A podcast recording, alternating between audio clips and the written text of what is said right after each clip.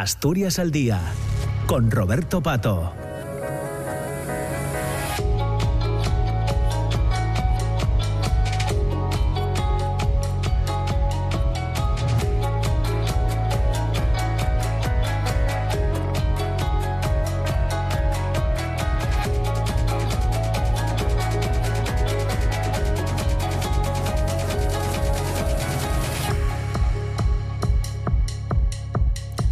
10 de la mañana, 7 minutos. Entramos en la segunda parte del programa Asturias al Día, que nos llevará hasta casi las diez y media de la mañana. Hoy hablando de cuestiones que tienen que ver con la educación. Ya les decía a las 9 de la mañana, al inicio del, del, eh, programa. Eh, el próximo miércoles, pasado mañana, día 17, 7 de la tarde, en la Casa de la Cultura Escuelas Dorado de Sama y en un acto organizado por la Asociación eh, Cauce del, del, Nalón, se va a presentar el libro Educar para las Profesiones del Futuro. Es un libro que viene firmado por el doctor en Ciencias de la Educación de la Universidad de Oviedo, licenciado en Psicología Clínica de la UNED, Gerardo Manuel Fernández eh, González, a quien ya saludamos. ¿Qué tal, Gerardo? ¿Cómo estás? Muy, muy buenos días. Hola, buenos días, Roberto. ¿Qué tal? Muy bien. Bueno, pues con ganas de que nos cuentes eh, cómo te van las cosas, en principio, porque si no me equivoco, Gerardo, el libro ya tiene unos meses, ¿no? Es de finales media, de la última parte del año, ¿verdad? Del año 23, ¿no? Efectivamente, sí. En septiembre más o menos se empezó a divulgar ya el libro. En el mes de septiembre. Y bueno, ya hicimos una presentación en Gijón en octubre. Eh, que tuvo muy buena acogida, que fue un acto realizado por la UNED y ahora será la segunda presentación en, Sama de Langreo, en las escuelas doradas. Creo que es un poco, dirías, de retorno para ti volver a las escuelas dorado con este libro, eh, Gerardo. Efectivamente, para mí me trae muy gratos recuerdos, puesto que ahí estuve de maestro hace bastantes años. Eh, en, mis comienzos, concretamente el primer año de mi experiencia docente como maestro, estuve en esas escuelas. Muy bien. Bueno, entonces, lo, lo, vamos a dejar así porque ya hace unos cuantos años. ¿eh? ya llovió, ya llovió. llovió pero bien. Pero bien, claro, me imagino que, bueno, me imagino no, estoy completamente seguro, todo lo que ha cambiado, leyes educativas aparte, Gerardo, eh, en materia educativa, desde aquel momento, ¿no? Escuelas, eh, escuelas Dorado de, de Langreo, por poner un ejemplo, eh, en pleno esplendor de la, de la industria minera y siderúrgica, no sé si en aquel momento nos preocupábamos de las profesiones del futuro, de la educación para las profesiones del futuro. Mm, yo creo que no, en aquel momento nadie se preocupaba de cómo serían los futuros trabajos, puesto que todo el tema de Internet y la inteligencia artificial era casi ciencia ficción en ese momento. Nadie pensaba en ello, probablemente. Y recuerdo que en aquella etapa, pues bueno, el municipio de Langreo tenía una gran prosperidad, todavía la minería tenía un auge importantísimo, con lo cual, pues bueno, eh, la gente tenía un, desarrollo social bastante importante en ese momento.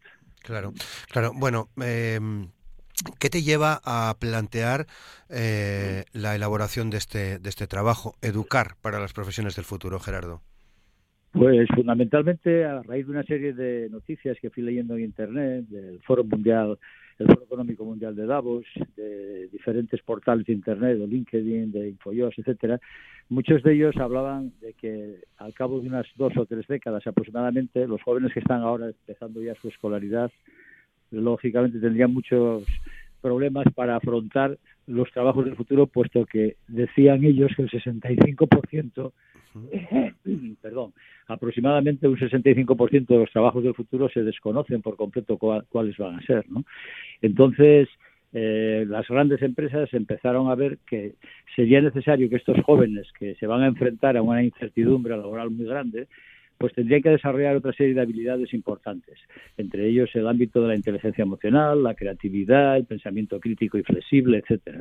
Y eso fue lo que dio pie para que, de alguna manera, a partir de esa idea, elaborase todo el contenido del libro. Claro. Bueno, la inteligencia artificial, la robótica ya forma parte de, evidentemente, de nuestro, de nuestro día a día. Ahora en la escuela debatimos si hay que eh, permitir móviles o no, o utilizarlos como herramienta pedagógica, que seguro que tienen un potencial tremendo, Gerardo. Eh, pues sí, la verdad es que todo el tema del uso de nuevas tecnologías, que estos últimos años está haciendo un esfuerzo en todos los sistemas educativos, ahora se empiezan a replantear quizá pues los inconvenientes que pueden surgir en el manejo y uso de esas nuevas tecnologías, puesto que no se había previsto eh, el acceso de niños muy jóvenes a, ese tipo de, medios tecnológicos que conllevan también una serie de peligros y que realmente es una situación que preocupa mucho a los padres y a los profesores en este momento, puesto que habría que limitarlo y hay una parte, un componente ético importante que habría que tener en cuenta a la hora de que puedan hacer uso a partir de ciertas edades los alumnos ¿no? de las nuevas tecnologías. Claro, bueno, educar para las profesiones del futuro, Gerardo, pero ya nos dices que, en fin, que cuáles son, ¿no? Eh, eh, bueno, pues ahí tenemos, ahí tenemos un gran campo sobre todo el ámbito científico, tecnológico, informático, que son las grandes profesiones que los portales como LinkedIn, por ejemplo, en el 2020 señalaban como profesiones del futuro. Especialista en inteligencia artificial, hmm. eh, el ingeniero en robótica, especialistas en ciberseguridad, eh, consultores de la nube iCloud, eh, en fin, científicos de datos. hay cantidad de profesiones del ámbito de la ingeniería y de del ámbito tecnológico que van a tener una gran repercusión. Pero, sin embargo, yo en el libro abogo por mm, defender sobre todo la parte pues, de formación humanística en estas personas, independientemente del conocimiento técnico que tengan en la materia informática y demás, no debemos perder en perspectiva que el ser humano tiene otros componentes que son fundamentales en su desarrollo personal, ¿no? Y que eso hay que trabajarlo y hay que también formar a los jóvenes en esas habilidades, lo que se llama hoy día las soft skills o habilidades blandas. ¿no? Esas habilidades blandas, tales como la inteligencia emocional, el pensamiento crítico, el saber trabajar en equipo, etcétera, eso lo va a ser lo más demandado por parte de las empresas en el futuro, porque realmente es una cosa que van a poder aportar las personas y que las máquinas por el momento aún no tienen esa capacidad, a pesar de que en el manejo de millones de datos son mucho más que el hombre en muchos casos. Claro, eh, te, decía esto Gerardo porque, eh, bueno, en tu trayectoria seguro que lo escuchaste más de más de una vez de, de, qué tiene que hacer el MIFIU eh, o la MIFIA, ¿no? no, no, tú tienes que hacer, mm, y, que me entienda todo el mundo, tienes que hacer económicas y es lo que está de moda, tienes que, tienes que hacer derecho, pero ya que el guaje o la guaja, en realidad lo que gusta es la biología, la física o en este tiempo la inteligencia artificial sería más partidario, estudia, fórmate, no pierdas de vista todo esto que estamos hablando de las competencias humanísticas, porque además, como bien sabes, Gerardo, ahora hay, equipos eh, eh, muy diversos, ¿no? Equipos de trabajo en las empresas, donde lo mismo está un historiador que un ingeniero en robótica, ¿no? Efectivamente, y de hecho uno de los capítulos del libro va sobre la importancia de saber trabajar en equipo. Eso es algo fundamental. Eh, a los chicos en las escuelas muchas veces no se les forma para que adquieran una serie de habilidades que les permita saber trabajar con los demás y sobre todo en la sociedad global en la que nos encontramos ahora, donde realmente podemos estar interactuando con personas de, Asia o de cualquier otro extremo del mundo eh, y trabajar conjuntamente de forma telemática a través de Internet y demás, los chicos van a tener que desarrollar esas habilidades de saber trabajar con otras personas de diferentes culturas, diferentes formas de ver la vida, etcétera, ¿no? Y eso exige un pensamiento flexible, es lo que recalco fundamentalmente en la publicación, es decir, que hay que dotarles de esas habilidades para que tengan ese pensamiento flexible y al mismo tiempo esa capacidad de pensamiento crítico, ¿no? Tan necesario para abordar problemas complejos que cada vez van a ser más difíciles de abordar si no tenemos esas habilidades. ¿no? A eso me refiero fundamentalmente. Claro. Eh, eh, Gerardo, y esto hay que abordarlo ya en las primeras etapas educativas porque gran parte de, de tu trabajo ha estado centrado en la educación temprana, ¿no?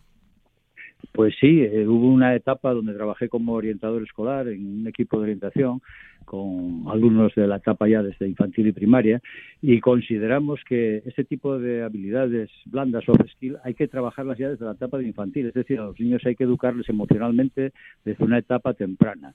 Lógicamente esa educación emocional debe comenzar en la familia, indudablemente. Toda la teoría psicológica sobre el apego y demás, que comento en uno de los capítulos sobre las emociones, empieza en los primeros años de vida ya en el contacto con los padres o los cuidadores más cercanos que tenga el bebé o el niño desde su nacimiento. ¿no? Ahí empieza ya la etapa de educación emocional, pero después la escuela debe de continuar con esa educación emocional que es tan importante y que fue muy ignorada durante mucho tiempo. Claro, hay que pensar que toda la teoría de la inteligencia emocional surge con la famosa publicación de Daniel Goleman en el año 95, Inteligencia Emocional, su bestseller, que tuvo una gran repercusión y que años más tarde, pues bueno, surgieron nuevas publicaciones de este autor y de otros más que recalcan la importancia de educar a los alumnos emocionalmente.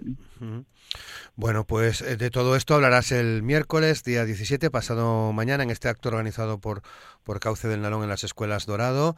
Eh, ¿Te gustan ese tipo de presentaciones, no? Con interacción, con preguntas, con, con un poco de caña incluso, Gerardo.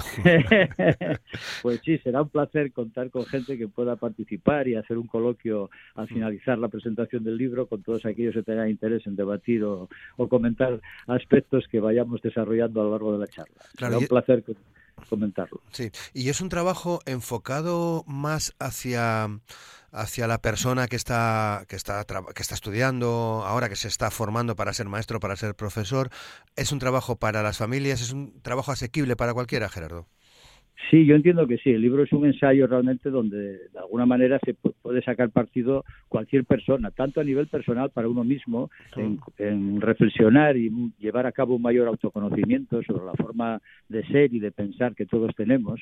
Hay que recalco sobre todo eh, el informe de Jan Delors eh, cuando hablaba la educación encierra un tesoro ya a finales de los años 90, mediados, cuando publicó este informe la UNESCO, y, que realmente hay que enseñar a ser a las personas, eh, aprender a ser y aprender a hacer las cosas. Y recalco habilidades eh, del ámbito emocional y del ámbito psicológico, sobre todo relacionado con la asertividad, con la empatía y cómo se pueden trabajar, y la autoestima, por supuesto, con los niños y con los hijos o con los alumnos, tanto por parte de padres como de profesores. Pero cualquier persona que quiera leerlo también puede adquirir eh, digamos, conocimientos para uno mismo, que pueda después desarrollar y poner en práctica, porque estas son habilidades para la vida, es decir, son aprendizajes que se pueden utilizar a lo largo de la vida en cualquier momento o situación, con lo cual creo que es un ensayo útil para cualquier persona y al mismo tiempo, sobre todo para los docentes, aporto algunas ideas sobre el tema de trabajo en equipo, de resolución de conflictos y técnicas de resolución de conflictos, que eso hoy en día, con los problemas de convivencia que se están planteando a veces en los centros, es muy importante. Desde luego, porque reflexionaba yo también este fin de semana, así grosso modo, ¿no? De viendo cómo está el mundo, vamos, eh, em, todo parece parece una, una, una, una locura, ¿no? El, eh, el, número de conflictos que efectivamente siempre los hubo también en el pasado,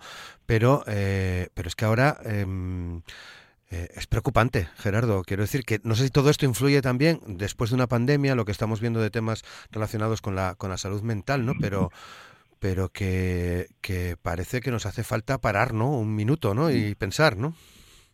Pues desde luego que sí, efectivamente. El tema de la pandemia del COVID pues realmente tuvo una repercusión importante a nivel psicológico en muchas personas y algunos están sufriendo todavía las consecuencias de, esa pandemia. ¿no?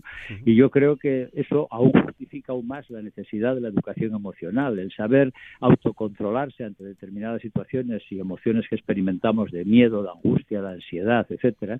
Y algunos de los capítulos del libro, cuando hablo de las emociones, precisamente abordo eh, todo esto relativo a cómo poder abordar crisis de ansiedad, etcétera, ¿no? Es decir, esas cuestiones creo que son muy importantes eh, tratarlas y de alguna forma concienciar a, toda la sociedad en general y sobre todo a los padres para que ayuden en la educación de sus hijos en este ámbito de la educación emocional. Vale, ¿cómo encaja educar para las profesiones del futuro en tus trabajos anteriores eh, desde, vamos, de la investigación, la divulgación, el ensayo? Eh, ¿Cómo encaja? Porque antes decíamos, eh, te has ocupado también de, la educación en, la edad temprana, pero también has hecho otro tipo de trabajos, algunos relacionados, por ejemplo, con la integración, ¿no? Todo ello en el marco, entiendo, Gerardo, de, de lo que es una comunidad escolar, del, del colegio, de la, del instituto, de la facultad. Pues sí, bueno, realmente yo todos los trabajos que tengo publicados hasta el momento fueron casi todos relativos al mundo educativo. Mm. Es decir, eh, ya en los años 80 pues publicamos algún trabajo con el Universidad de Oviedo, eh, haciendo algún estudio de alumnos y después en el año 93, por ejemplo, publiqué en Escuela Española eh, cuando estaba incipiente la integración de personas con discapacidad en las aulas ordinarias, pues la teoría de análisis práctico de la integración, que fue uno de los comienzos. Y mi último trabajo fue casi tres décadas después, la evolución de la educación especial de situación actual en Asturias, que nos publicó en el 2016 la Universidad de Oviedo. Realmente, eh, sí ese fue un campo que me me interesó mucho durante mi etapa eh, en el mundo de la educación y con el cual pues dediqué mucho tiempo a la formación incluso de profesorado con cursos de extensión universitaria tanto en la UNED como en la Universidad de Oviedo relativo a ese tema. ¿no? Indudablemente también abordé temas de psicología evolutiva, de atención temprana para alumnos de 0 a 3 años o problemas de conflictividad escolar, un trabajo de investigación sobre ese tema. Es decir, fueron todo eh, cuestiones relativas al mundo educativo eh, todos los trabajos que he llevado a cabo, ¿no? Fundamentalmente. Y este pues no deja de tener una prospección un poco más de cara al futuro, pero de alguna manera relacionado con algunos de estos temas, ¿no? También, como la resolución de conflictos ante los problemas de convivencia en los centros. De hecho, en el año 91 en la UNED organicé un congreso nacional sobre la convivencia en los centros educativos cuando ya se planteaba eh, problemas de convivencia en las aulas.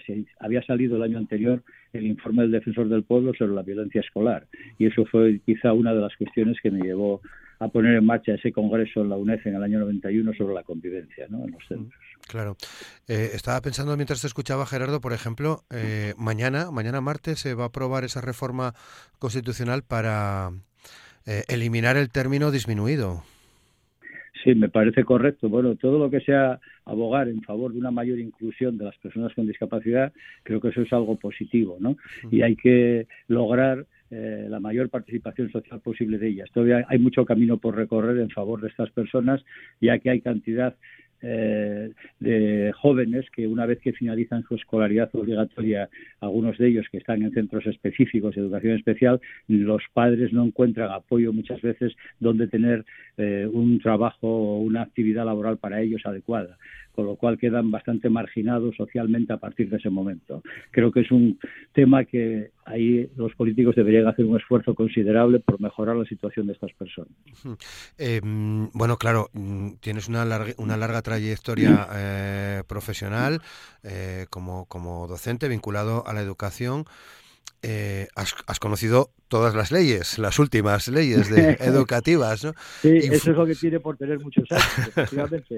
Desde la Ley General de Educación del 70, que la puse en práctica como maestro, hasta la actual LONLOE, todavía este verano pasado en la UNED organicé un curso sobre la LONLOE, la actual Ley de Educación, y relativo al ámbito del aprendizaje cooperativo y la educación emocional, las repercusiones que tiene la ley actual, y creo que, bueno, tuvo una buena acogida, hubo casi 50 profesionales del mundo educativo que participaron en dicho curso, creo que eso es importante, seguir eh, pues actualizados y formándonos. Las leyes fueron evolucionando la pena y lo que yo más siento es que eh, se esté cambiando tantas veces eh, eh, legislando sobre la educación cuando realmente tendría que haber un acuerdo a nivel político de los grandes partidos que pueden gobernar este país para que haya una estabilidad legislativa, ya que eso origina a veces bastante confusión en la sociedad, sobre todo en los profesores, en los padres y ya no digamos los alumnos que son, son los que sufren realmente todos estos cambios. Yo creo que ahí falta una estabilidad legislativa importante en favor de que nuestro país siga avanzando en el ámbito educativo. Más, eh, una estabilidad eh, en el tiempo, eh, más que en los conceptos mm, que forman parte de las de las leyes que a tenor de lo que vemos y escuchamos pues tampoco nos separa tanto la LONLOE de otras cuestiones que se hacen en otros países de Europa no no sé si es válida esta reflexión Sí, sí, eh, estoy de acuerdo. Realmente lo explico casi en las conclusiones al final del libro, donde digo que realmente España ahora mismo está siguiendo unos patrones en su sistema educativo similar a otros países de la OCDE, desde finales de los años 90 el proyecto de SECO, que bueno, son las iniciales del proyecto de selección de competencias, se está trabajando por competencias en prácticamente todos los países de la Unión Europea, ¿no? Y España está en esa misma línea. Eh, realmente, claro, se habla de una serie de competencias claves, la competencia en comunicación lingüística, matemática, digital, eh, en el ámbito afectivo y emocional, en la ciudadanía, etcétera, ¿no? el arte de emprender y demás. Esas competencias eh, son comunes para todos los países de la Unión Europea y prácticamente se trabajan en todas. Ahora, claro, la forma en cómo se trabajan ahí es donde difiere la situación de los países a otros. Es, decir, la cuestión metodológica, yo creo que es, ahí hay un campo pendiente para avanzar por parte de nuestro sistema educativo que todavía no estamos quizás quizá eh, debido a una mm, mala planificación en la formación inicial y continua del profesorado, creo que ahí hay una asignatura pendiente por parte del Ministerio que debería mejorarse notablemente. Mm, claro, bueno, pues eh, eh, efectivamente. mm, por delante todavía te queda, bueno, vienes el miércoles al Langreo, pasado mañana, pero vas a continuar por ahí también haciendo más presentaciones, Gerardo.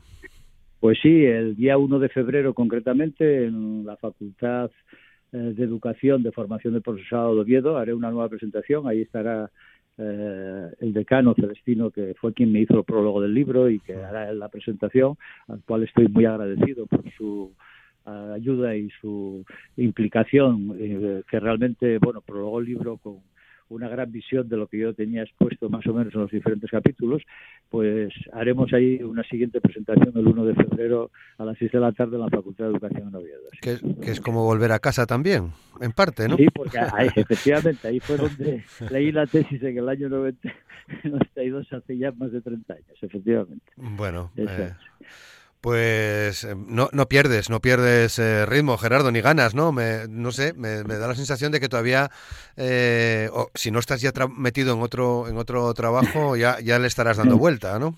Vueltas. Bueno, estamos en ello, estamos en ello. El mundo de la educación da mucho juego y hay muchas cosas pendientes para reflexionar y seguir trabajando en esas cuestiones, efectivamente. Desde luego. ahí estaremos, ahí estaremos. Bueno, pues mañana vas a estar solo mañana en, la presentación del el miércoles del Langreo. Bueno, en principio creo que estará Noelia, que es la presidenta de la de Cauce, que me acompañará allí, supongo, la mesa para hacer la presentación inicial. Y después sí, expondremos lógicamente el contenido del libro y estaremos a disposición de todos los asistentes para hacer un coloquio final y aclarar cualquier duda o cuestión que ellos tengan a bien plantear al finalizar la charla. Muy bien, pues es una buena oportunidad para conocer este trabajo, Educar para las Profesiones del Futuro de Gerardo Manuel Fernández González, que se va a presentar el próximo miércoles, día 17, pasado mañana a las 7 de la tarde en la Casa de la Cultura Escuelas Dorado de, Sama en el Langreo. Gerardo, lo tenemos que eh, dejar aquí. Eh, te agradecemos que, hayas eh, mantenido esta conversación con nosotros. Te, te deseamos muchos éxitos. Muchas gracias. Muchísimas gracias, Roberto. Muy amable y encantado de saludaros. Pues muchas gracias, muchas gracias, Gerardo. Nos vamos ya, son las 10 de la mañana y 29 minutos. En un minuto llegará Desayuno con Liantes. Nosotros lo dejamos aquí. Te recordamos que mañana estaremos a partir de las 9 de la mañana, ya sabes, con Asturias al Día en RPA, en la radio pública. Feliz lunes. Hasta mañana. Muchas gracias. Saludos.